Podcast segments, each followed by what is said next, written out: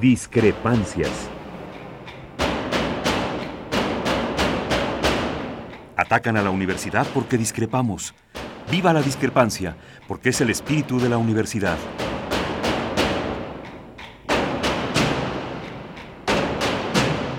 Martes de Discrepancias. Conducen Miguel Ángel Velázquez y Mariana Suárez.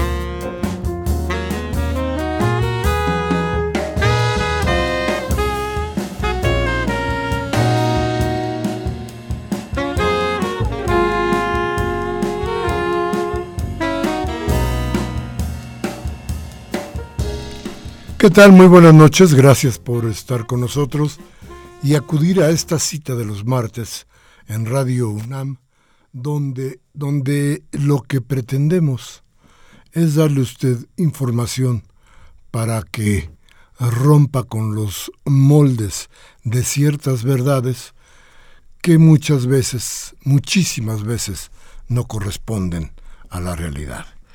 En fin, tenemos que ver tenemos que ver muy de cerca qué pasó en Cuba en los últimos días, qué sucedió durante el fin de semana y cómo parece que se termina toda una época eh, que fue marcada por grandes injusticias, por formas increíbles de venganza, que, que condenaban a todo un país, que condenaban a una generación de cubanos a vivir en la total pobreza. Un periodo importante para la vida de América porque, porque América bebió de la lucha de Cuba muchas de sus esperanzas. Habría que estar ciertos de que Cuba fue un ejemplo de muchas maneras para que los pueblos de América Latina tomaran por algún camino que no fuera el de la injusticia. Sin embargo, convivieron Cuba, aislada, digo convivieron porque estamos en el mismo continente, con regímenes como el argentino, como el chileno, con graves problemas como los de Colombia con dictaduras que fueron graves, durísimas, que trajeron muerte y que trajeron desolación y que prepararon el camino para el, el capitalismo que vivimos hoy y que ha aplastado no solamente la moral, no solamente la historia, sino las esperanzas, es decir, exactamente lo contrario a lo que había despertado Cuba alguna vez entre Latinoamérica. Hoy nos estamos enfrentando a esta realidad, a esta realidad que no quisiéramos muchos haber visto. Dice el Papa en su homilía de ayer, lo dice muy fuerte, que lo que quiere es que Cuba sirva, que no se sirva a ella misma.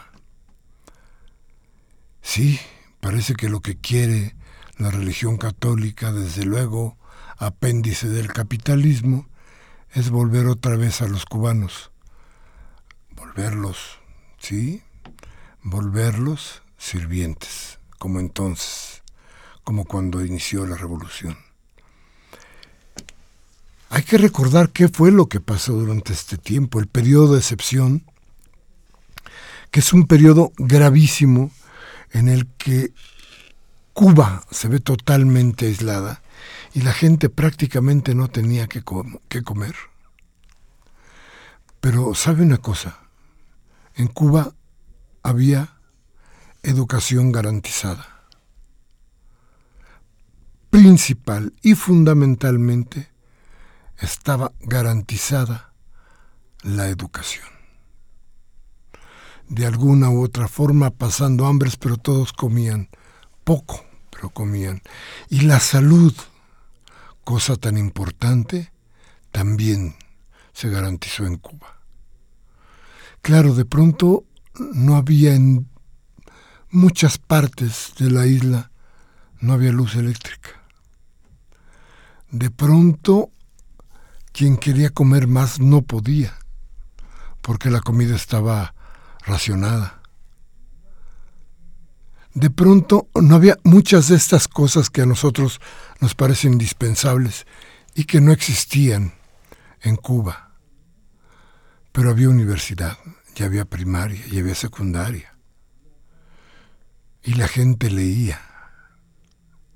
Y los esfuerzos del gobierno cubano iban por hacer libros, por hacer música,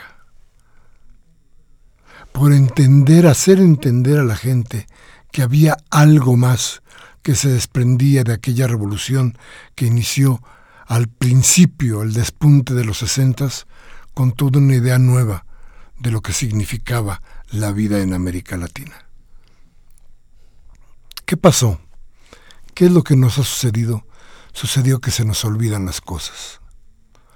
Al pueblo cubano, sobre todo a la gente muy joven, se le ha olvidado que pasó la revolución y no quiere volver a sufrir un periodo de excepción y no quiere volver a comer cáscaras de plátano empanizadas.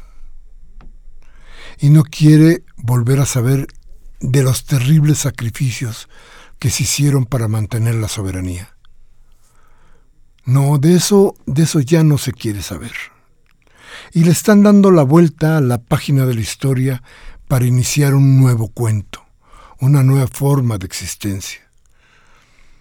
Sí, claro, ellos no sufrieron lo que pasó, no saben lo que es vivir como el gran casino, como el gran prostíbulo de Estados Unidos que era Cuba antes de la revolución, antes de Fidel Castro. No, esto, esto se ignora. Y como se ignora, entonces, entonces lo que se añora es lo inmediato. Y lo inmediato son unos, unos pantalones jeans, un disco de alguno de los, de los grupos estridentes no sé, de Estados Unidos o de Inglaterra, señoran estas cosas. ¿Son importantes? Yo creo que también son importantes. Pero yo creo que el pueblo cubano tendrá que entender, y muy pronto, que no requieren de nadie para tratar de llevar a cabo su revolución.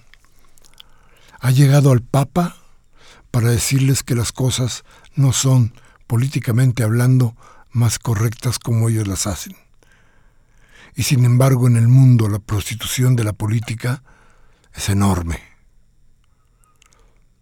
Y los líderes políticos cubanos que se pervirtieron o que se prostituyeron pasaron al paredón, fueron al paredón.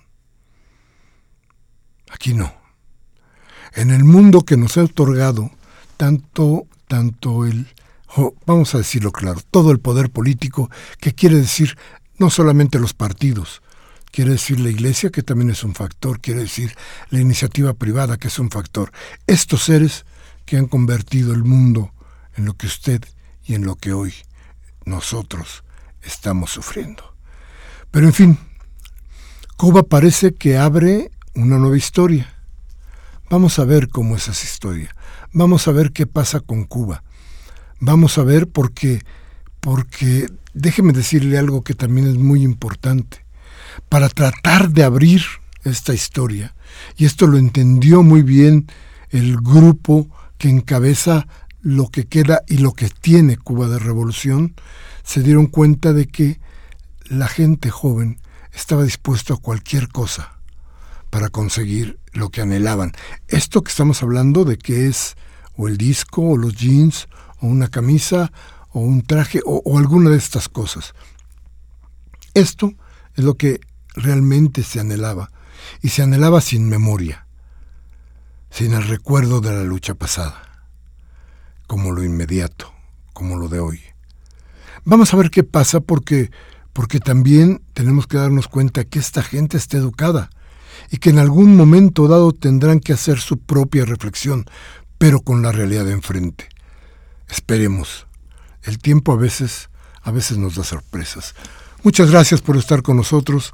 Gracias a usted de aquel lado del micrófono. Gracias a Mariano Suárez que vino por acá por nuestro programa. Gracias Marianita. Hola, buenas noches. Y bueno, vamos a seguir con nuestro programa porque hay muchas cosas que platicar.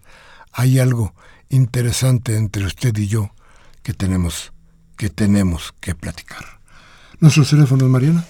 5536-8989 y la sin costo 01850-52-688. Estamos esperando todas sus llamadas. Vamos al corte.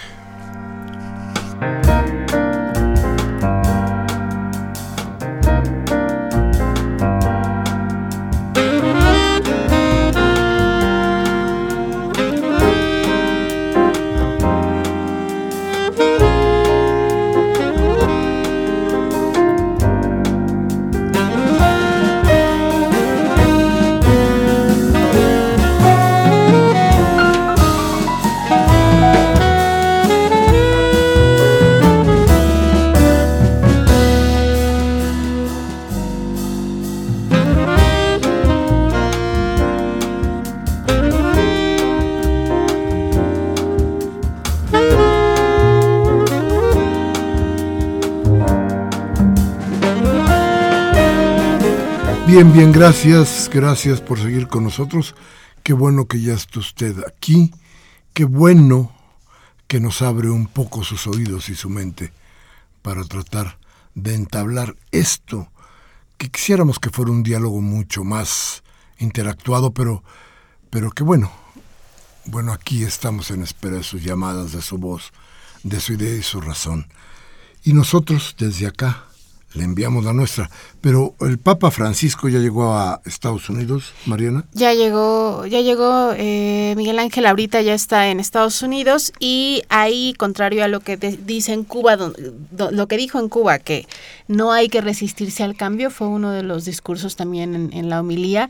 Eh, habla en Estados Unidos de una condena a la extrema desigualdad así lo dice, y hace un llamado al cambio estructural. A ver que ver qué es lo que está tratando de decir el Papa Francisco, porque eh, no sé qué es exactamente lo que quiere. No entiendo, me parece muy contradictorio su discurso. Me parece que no, yo no encuentro eh, cuál es el fondo. ¿Qué se pretende? ¿Qué quiere? Porque yo no conozco un discurso del Papa que esté proponiendo un cambio real con una idea real, con una forma cierta, que nos diga cómo debe ir o cuál es el camino que se debe adoptar hoy en día. Por el contrario, creo que cuando está hablando de las libertades, fíjese usted, personales, ¿eh?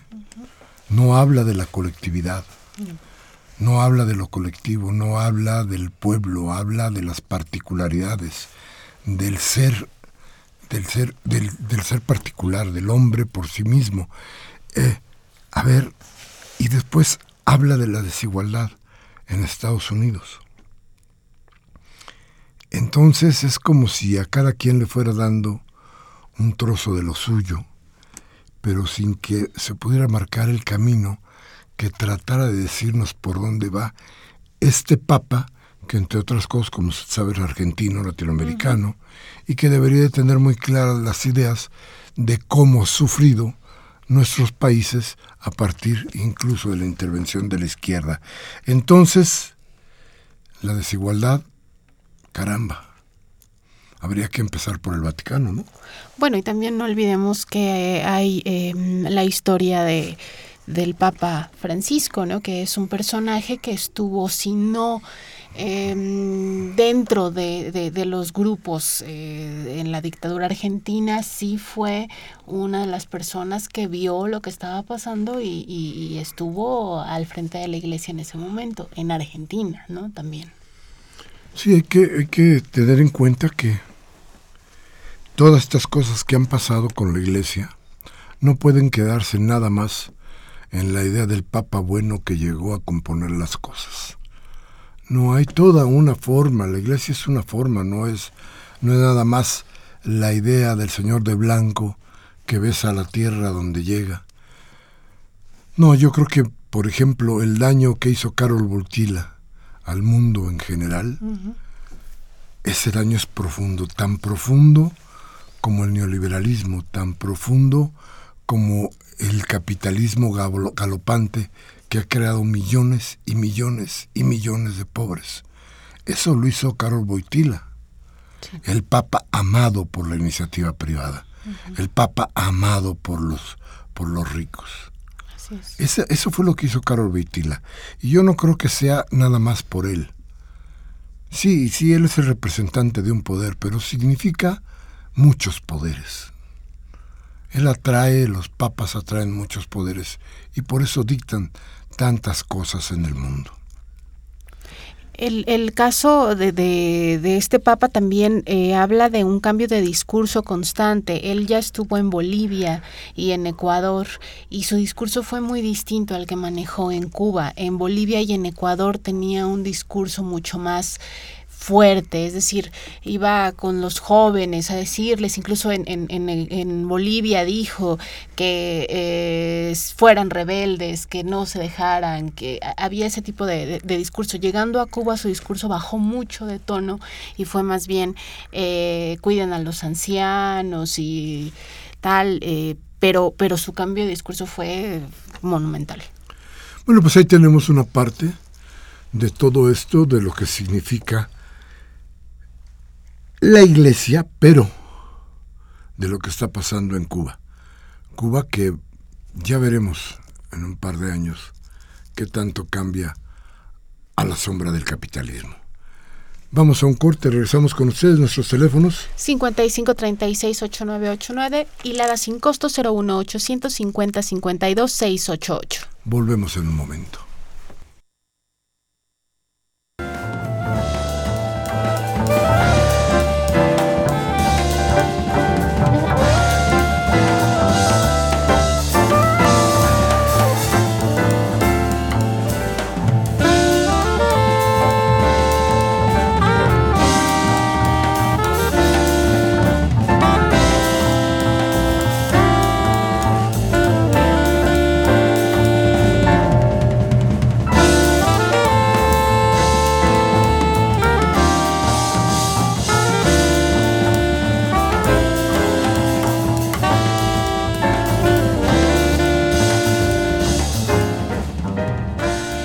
Bueno, y hay más cosas, desde luego hay, hay muchísimas más cosas.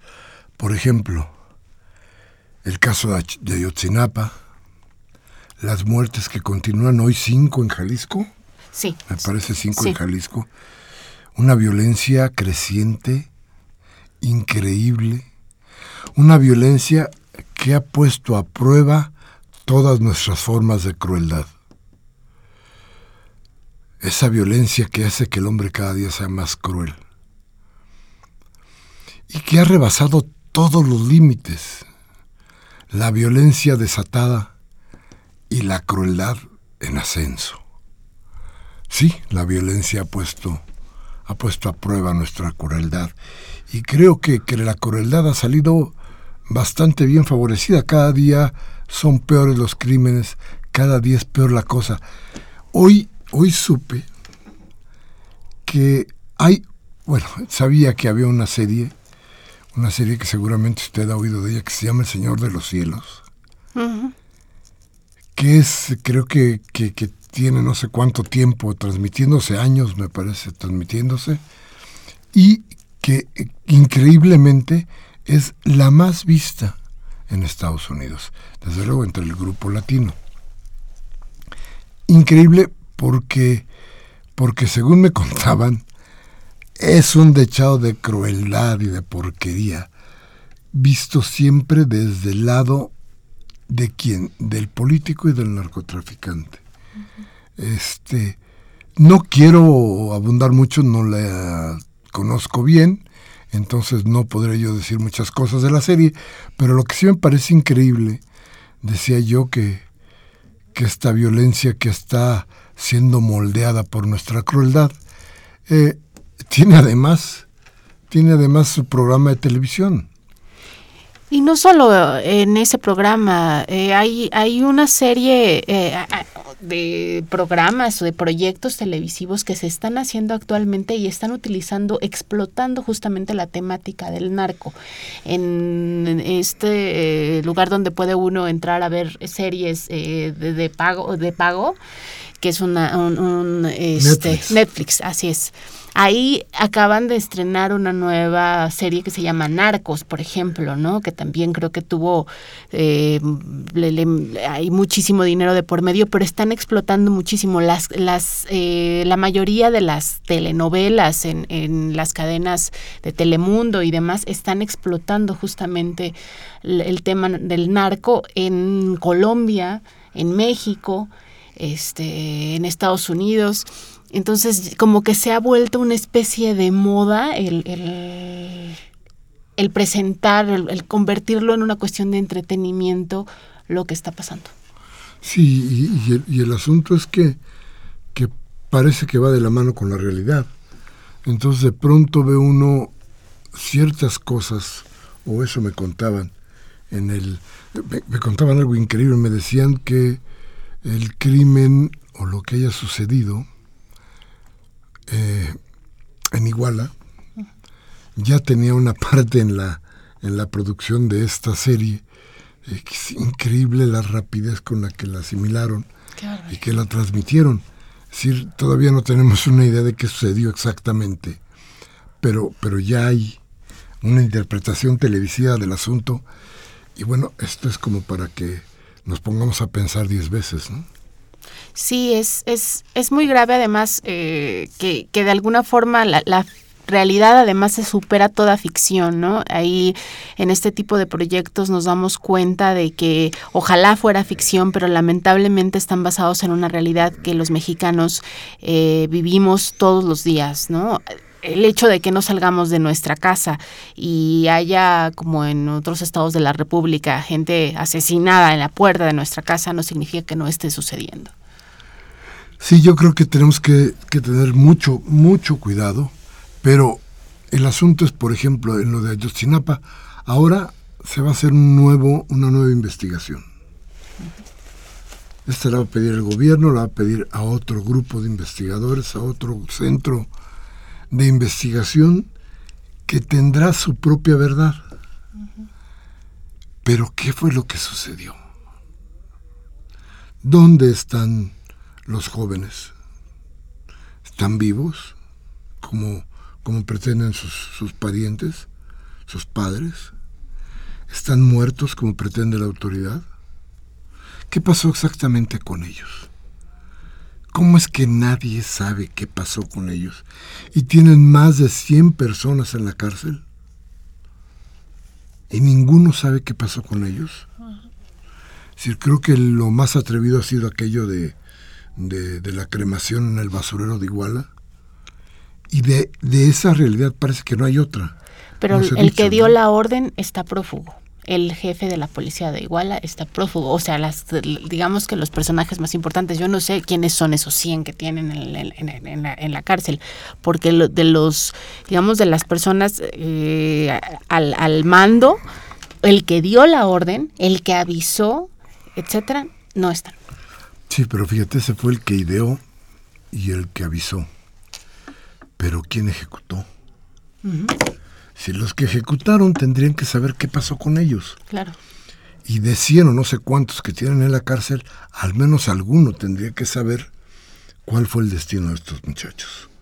Solo en las primeras declaraciones, como ustedes se acordarán, se habló, se dijo, se tuvo en claro, cuando menos entonces, y se calificó como verdad histórica aquello de la cremación en el basurero contiguo a Iguala, eh, y después de cómo las cenizas de los jóvenes habían sido arrojadas al río. Eso fue, eso fue lo que nos platicaron que había sucedido. Después vino hace que un mes la nueva la nueva versión de la verdad. Esa nueva versión decía que no había elementos suficientes para poder decir que los cuerpos habían sido cremados en el basurero. Y daban una serie de eh, elementos científicos para hacernos no solamente dudar, sino para desmentir la verdad histórica. Hoy han salido otras versiones, otras ideas, pero, pero no hay una que nos diga exactamente qué pasó con los muchachos. Esto es algo no, que no, no solamente que está pendiente, sino que la cera y está creciendo. Hoy mismo y ayer también, jóvenes de la, de la normal de Guerrero. Sí, hoy. En Chilpancingo fueron reprimidos. Y quemaron, quemaron un autobús y luego fueron reprimidos por la policía. Eh, ¿qué, se pretende que, que pasa con todo esto? ¿Por qué la, la verdad tiene que ser tan dañina? ¿Por qué no nos creen capaces de soportar la realidad? ¿Por qué creen que esto podía estallar si de cualquier manera estallará? Si las cosas siguen como van. Y si menos verdades tenemos, el estallido será más fuerte. Entonces, a ver, ¿es posible? ¿Será posible que nos digan la verdad? Yo creo que tenemos que esperarla, pero ya con, con muchas ganas de que esto tenga, tenga un final, el que sea, pero un, un final que nos permita ver, como decía hace un momento, el tamaño de nuestra crueldad que ha moldeado nuestra violencia. Vamos al corte, regresamos. Nuestros teléfonos, Mariana. 5536-8989 y la sin costo 01 850 52 688. Vamos al corte.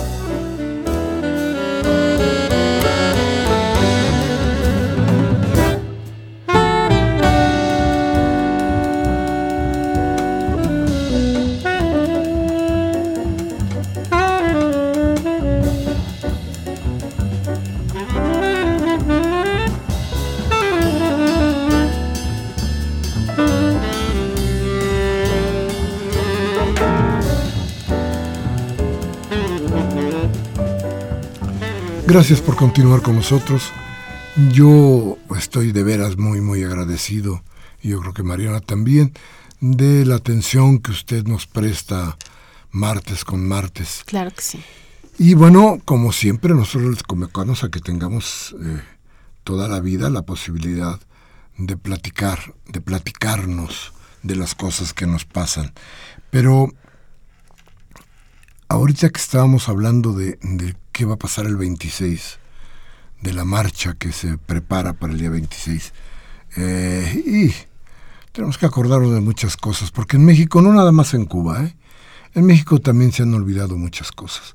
Resulta que hay por ahí una, alguna encuesta, de esas encuestas mala leche que se hacen eh, a vuelo de pájaro, pero que tienen mucho impacto, que preguntó a mucha gente en el país si se acordaban de quién se independizó México. Y la mayoría dijo que de Estados Unidos. Qué barbaridad. Eh, no recordaron exactamente, eh, no en mayoría, quién era el que daba el grito. Tampoco se acordaban de por qué era el grito. Estamos hablando de gente joven. Y si no tiene uno ese recuerdo, esa memoria, es porque no tenemos educación efectiva, porque no hemos sabido comunicar la tragedia que significó ser un país dependiente, y somos tan absurdamente olvidadizos que hoy estamos tan o más dependientes de otros países que en aquel 16 de septiembre, 15 de septiembre, cuando Miguel Hidalgo decidió iniciar la lucha por la independencia, que mucho más tarde se consumó, y que se consumó no para ser una república, sino para ser, como usted sabe, un reino eh, muy interesante con rey, tenemos nuestro rey, ¿no? Este, pero se fue avanzando.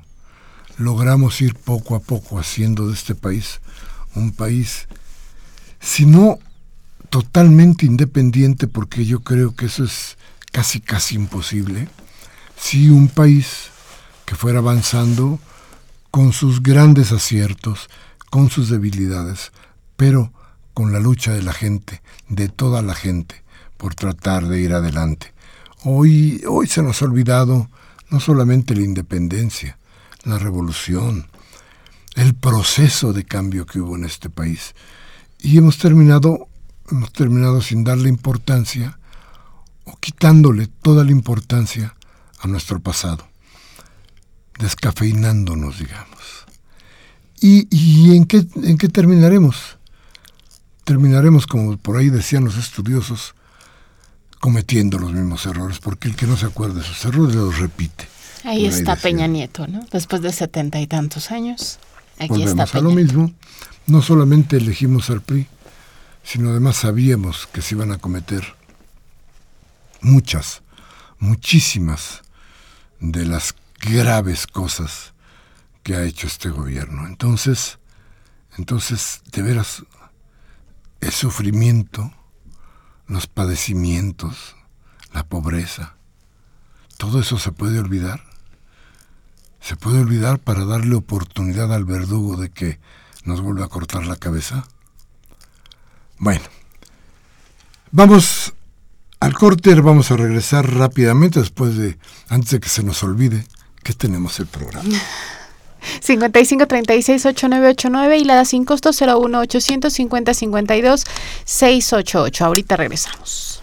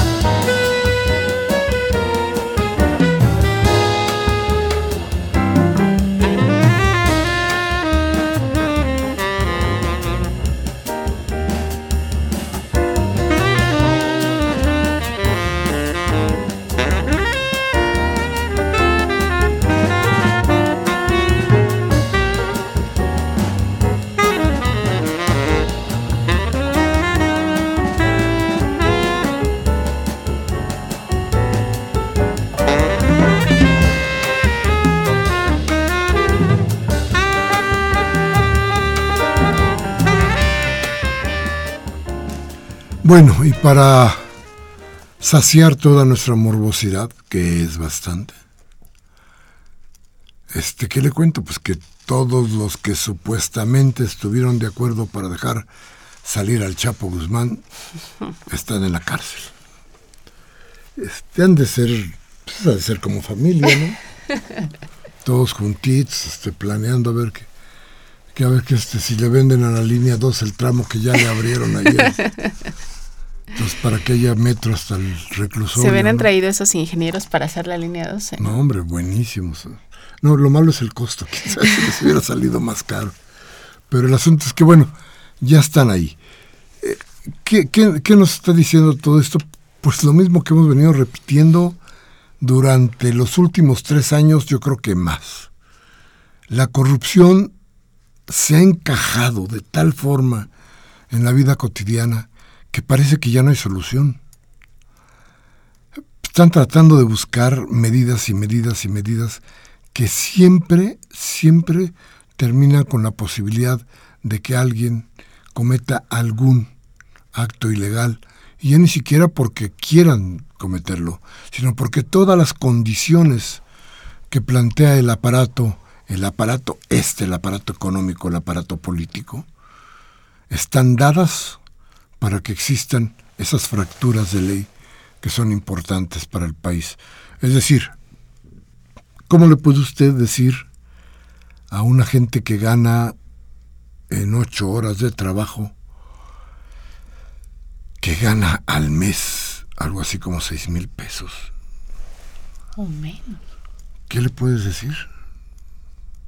¿Qué se le puede decir a esa gente cuando uno estira 100 pesos para que le dé una copia de algo o para que le agilice un, un trámite. Y, y, y, resulta que la autoridad sabe perfectamente el tamaño de esa corrupción y no aumenta los salarios porque sabe que existe la corrupción.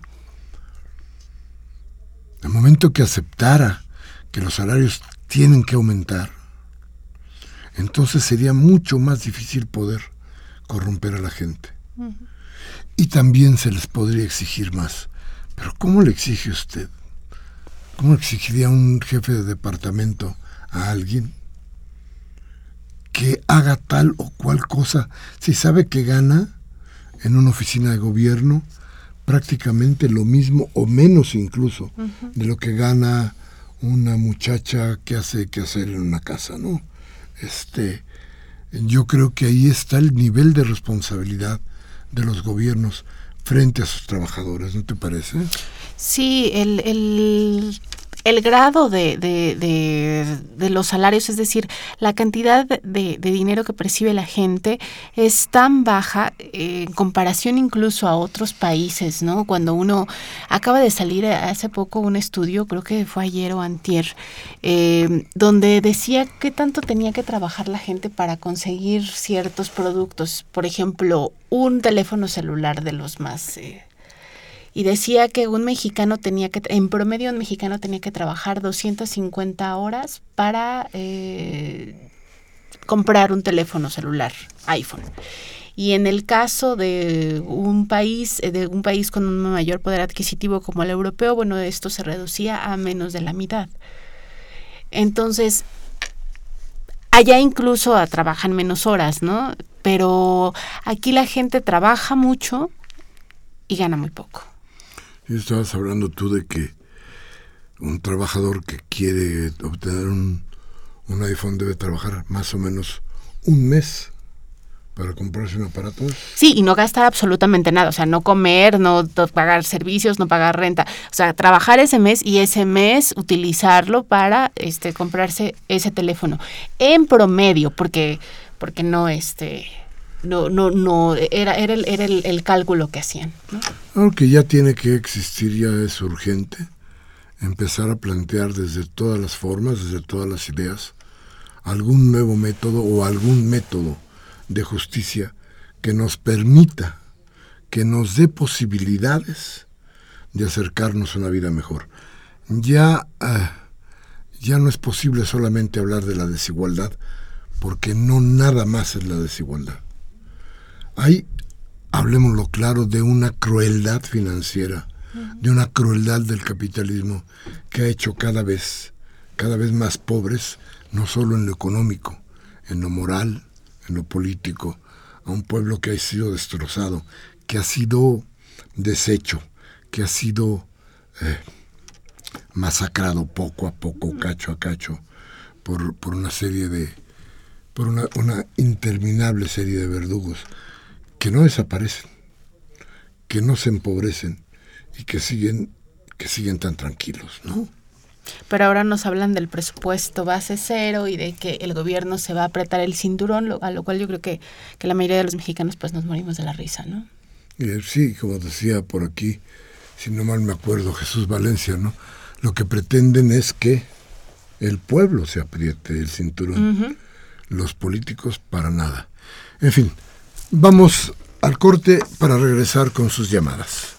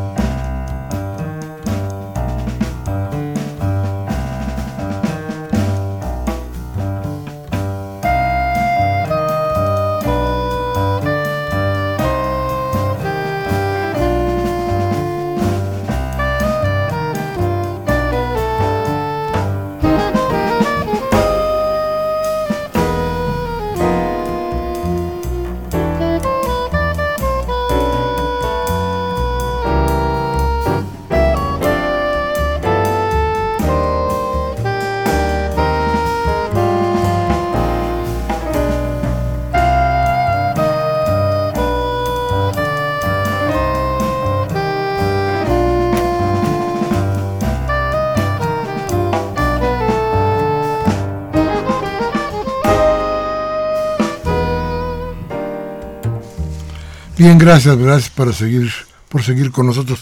Me estaba acordando ahorita de la rayuela que hicimos este fin de semana, recordando a Vallejo, mm. al poeta, que la aquella, aquella, aquel poema que terminaba diciendo, y es tan grande nuestro dolor que es el dolor dos veces. Así es el dolor de lo, por lo que pasa en Ayotzinapa, por lo que le pasa al país en general esto que no cesa y que sigue, que sigue, que sigue lastimándonos. Por eso es importante. Hay por ahí, cómprese usted el libro de, de los poemas de César Vallejo y encontrará en una parte que se llama Los Heraldos Negros algo verdaderamente bello para que para que alimente el espíritu que a final de cuentas siempre nos hace falta un poco de esto. Pero en fin, Vamos con sus llamadas, Mariana, por favor. Nos llamó Abel Guerrero de la delegación Venustiano Carranza. Dice que en México los escuadrones de la muerte tienen tres cabezas. Estas son las Fuerzas Armadas, los paramilitares y, y los narcotraficantes. El terrorismo de Estado se manifiesta en las distintas combinaciones de las tres mafias criminales. Se dirigen tanto a las matanzas de intimidación colectiva, como el caso Ayotzinapa, como a los asesinatos selectivos de castigo personal, como el caso Narvarte, desde los poderes políticos y económico. Gracias, Abel. Gabriel Campos de Benito Juárez dice, ojalá que el próximo 24 de septiembre la entrevista que va a tener Salinas Peñas Nieto Televisa no sea puertas cerradas, que sea en el zócalo para que toda la nación se entere cuál va a ser la solución y quitarles el problema que tienen. ¿Qué saben ustedes acerca de que Adolfo López Mateos, Díaz Ordaz y Echeverría fueron agentes de la CIA y se le pagaba? Y así seguirán gobernando a los y, así seguían gobernando en lo oscurito. Este, mira, hay un montón de, de leyendas sobre quiénes eran estos personajes y a dónde iban. Este, yo no, no podría meter la mano por ninguno de ellos, pero por Díaz Ordaz, menos que por ningún otro. Rebeca Gutiérrez de Álvaro Obregón nos dice que con su presupuesto base, base cero y tantos recortes, Peña Nieto ya nos jodió más de lo esperado. Aumentaron los crímenes, asaltos, suicidios, eh, hay cada vez mayor desempleo, niños desnutridos y las enfermedades graves repuntaron. Pero Peña Nieto es tan irresponsable que no se da cuenta. No sé qué vamos a hacer, pero estamos al borde de la catástrofe.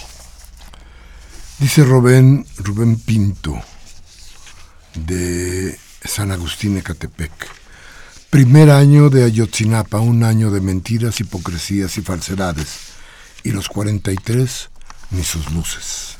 Alberto Huesca de Benito Juárez, eh, te dice Miguel Ángel que la semblanza que hiciste de la Revolución Cubana es maravillosa y también hay que mencionar a ese personaje con casi 90 años que conserva aún su agilidad mental y sigue siendo un gran estadista. Me refiero a Fidel Castro. Don Miguel Ángel quiere, quiere mandarte una felicitación y un abrazo. Muchas gracias, Alberto. Gracias, Alberto. Y, y lo que le digo y le platico no es más que la realidad, la buena realidad. Dice Agustín Mondragón del Centro Histórico, dice, hago denuncia de los retenes que se están realizando por órdenes de Enrique Peña Nieto. El 17 de septiembre, entre Amayuca y Cuautla, esto es en Morelos, detuvieron a un camión de la Ruta Sur con número 6114 para ver si habían documentados centroamericanos. Al bajarse de los de migración, la patrulla de la Policía Federal con número 13604 secuestró a los del camión por 42 minutos sin haber ningún pretexto por el cual nos detuviera e intentó cambiarnos de camión. Al no lograrlo, dejó ir a la unidad. Esto demuestra que el PRI vuelve el, PRI vuelve más asesino y violador de la Constitución que el de la dictadura perfecta con entreguismo de, y con el entreguismo de Enrique Peña Nieto. Se abre la dictadura directa, por eso de Ayotzinapa, Néstor Salgado y Mireles, y quedando impunes los asesinos de los periodistas por el priista de Veracruz. Manuel Martínez de Tlalpan dice que ahora que se va a cumplir un año de Ayotzinapa, el gobierno ya no sabe qué hacer para justificar este crimen de lesa humanidad y recurre a organizaciones disque civiles que quién sabe quién los nombra, como la de la señora Wallace, que dice barbaridades como que las investigaciones que se han hecho por parte del gobierno son las más completas en la historia de la criminología en México. Dice que esta investigación es tan perfecta que tanto los papás como la sociedad estamos equivocadas al no aceptarlo. Yo quisiera saber ver, nos dice Manuel, quién le da autoridad a esta señora. Gracias, Manuel.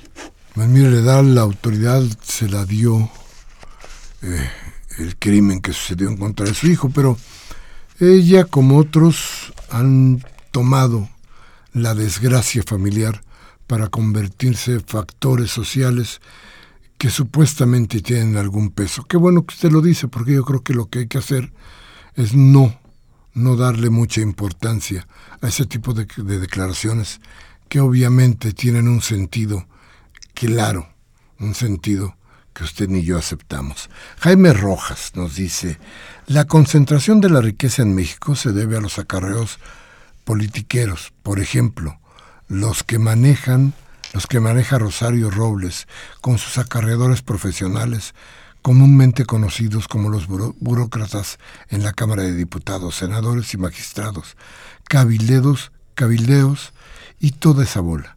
La forma de deshacernos de este control es regresar a la Constitución de Independencia para darle dignidad a los mexicanos. Muchas gracias, don Jaime. Ángel Cervantes de Cuauhtémoc dice que el pillo del Papa, que ya podríamos denominar el papillo, porque vaya tamaño de pillo, ya que vestido de blanco encubre la negra educación para la indefensión social que siembra la mansedumbre en las mujeres y que a su vez transmite la cobardía ante toda injusticia y atropello de supuestas autoridades morales y oficiales. Ese es el pillaje de pillo que apapacha Fidel. Karen Dam de Miguel Hidalgo. Doña Karen le mando un abrazo, como siempre un beso Dice, ¿cuándo carajo se acabará esta violencia que empezó con la disqueguerra contra el narco y hasta la fecha siguen los muertos y desaparecidos? Toda mi admiración y respeto al pueblo cubano, dice doña Karen Dam. Máximo García de Venustiano Carranza eh, felicita mucho a, Miguel Ángel y te da gracias por tu sabiduría, tu poder de análisis y tu inteligencia. También muchas gracias por lo que dice de mí, Máximo. Dice que México es un país sometido por la televisión. Al encender la radio en muchas estaciones hay fútbol. Estamos dominados por pan y circo. Todo el año hay torneos. Las primeras planas se acaparan con fútbol. Somos un pueblo no pensante. Las mujeres también se someten con comedias y otras cosas enajenantes. Por eso las manifestaciones no prosperan. Somos un pueblo que no lee. Bueno, no solamente que no lee. Fíjese, no sabemos quién es de pronto Miguel Hidalgo. Y si les pregunta quién es Iturbide, menos. ¿no? este, y así podemos seguir. Pero pregúnteles quién es el, chavo del 8. Ahí van a ver cómo no falla nadita. Y todo el elenco, desde luego. Dice la señora Servín de San Rafael, señora Servín, un abrazo. Nos manda un beso Mariana Gracias. y dice que hay que tomar lo bueno de lo que hablan los papas, lo demás no. Hay que tener un criterio muy bien formado. Manuel Munguía, eh, muchas gracias, don Manuel, por llamarnos nuevamente. No hay ley, nos dice, no hay ley que permita el despojo de los mexicanos si el pueblo no lo quiere de esa manera. A pesar de que la Constitución se ha modificado cuantas veces sea por criminales que para tal fin y en complicidad con el gobierno, entorno y su sistema político decadente y corrupto con legisladores y gobernadores y, y demás, eh, que se venden por migajas al poder putrefacto, que sustituyen solo para robar y violentar, como lo han hecho por más de tres décadas los neoliberales de pastilla con su monetarismo estéril para nuestra patria, lo cual no debemos ya de permitir. Es cuestión de conciencia y amor a nuestro México. Dice Javier Juárez de Venustiano Carranza, eh, muchas gracias por lo que a nosotros toca. Dice, piense en 1968. ¿Cuánto se ha sabido? ¿Cuándo se ha sabido la verdad? ¿Cuántos muertos hubo? Quién fue en realidad, lo mismo va a pasar con el caso Ayotzinapa. Qué desgracia. José Macías de Tlalnepantla eh, nos manda saludos. Muchas gracias, José. Dice que como siempre el programa le encanta y que es de lujo. Muchas gracias. Eh, nos plantea el siguiente escenario respecto a la corrupción. Nos dice que imaginemos a una mamá y el papá con un niño de seis años. Esta escena se desarrolla en el metro. El papá le dice al niño, pásate por abajo, yo pregunto qué clase de papás son. Después ese niño va a copiar en los exámenes y así se la pasará. Además, tú sabes que no nos conviene pensar, no nos duermen, nos duermen con las telenovelas y con el pinche fútbol. Gracias, José. Ay, dice don Daniel, eh, que nos manda una felicitación, dice, y hago la invitación a la presentación de un libro con el tema de Ayotzinapa trabajo de varios reporteros de diferentes medios que no están cobrando ni un solo peso por esta peso por esta información en Serapio Rendón número 57 letra B. Lo leí en la revista Proceso, publicación del domingo. Eh, José Ayala Montoya de Venustiano Carranza nos pregunta que, qué pasó el 15 de septiembre en el Zócalo después del grito. Mm. Parece que hubo un enfrentamiento en una estación del metro, eh, pero creo que no fue muy grave la cosa. Sí hubo algunos detenidos y se les dejó ir con una fianza muy, muy leve al día siguiente. Eh, creo que eso fue lo que sucedió, un enfrentamiento en el metro. Y me parece que tampoco era la gente de que había ido precisamente al grito. No. Pero creo que era otro grupo, ¿no? Sí, y, hubo sí, hubo algunas expresiones de rechazo, pero eso fue durante el grito una manta y cosas así. Sí, que además no aparecieron jamás en la tele y que ni siquiera se oyeron. Aurelio García de Tultitlán, muchas gracias por sus conceptos. Dice, ojalá que no desaparezca el programa porque han desaparecido muchos en Radio UNAM. Parece que sus directivos son priistas. Ojalá mañana se pueda explicar lo que es el presupuesto base cero, porque no toda la gente lo sabe. Sofía López, eh, Sofía López de Venustiano Carranza nos dice que todos los martes el programa es muy interesante. Muchas gracias, Sofía.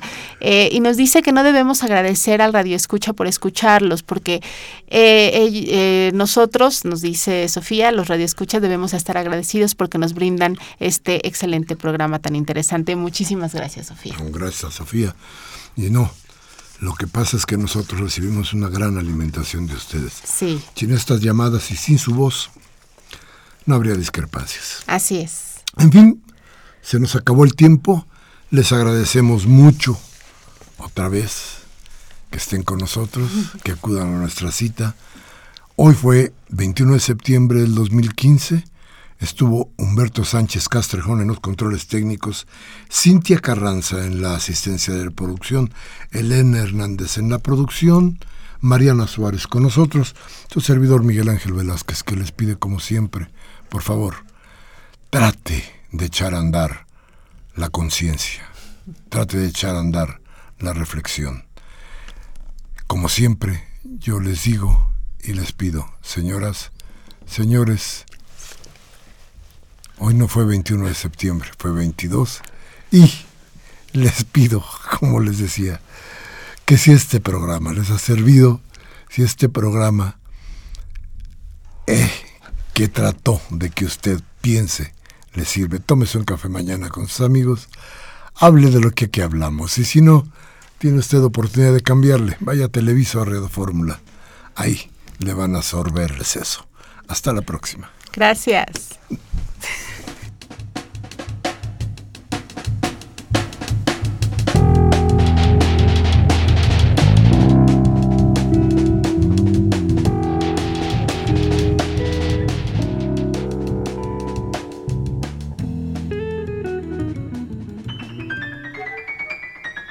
AM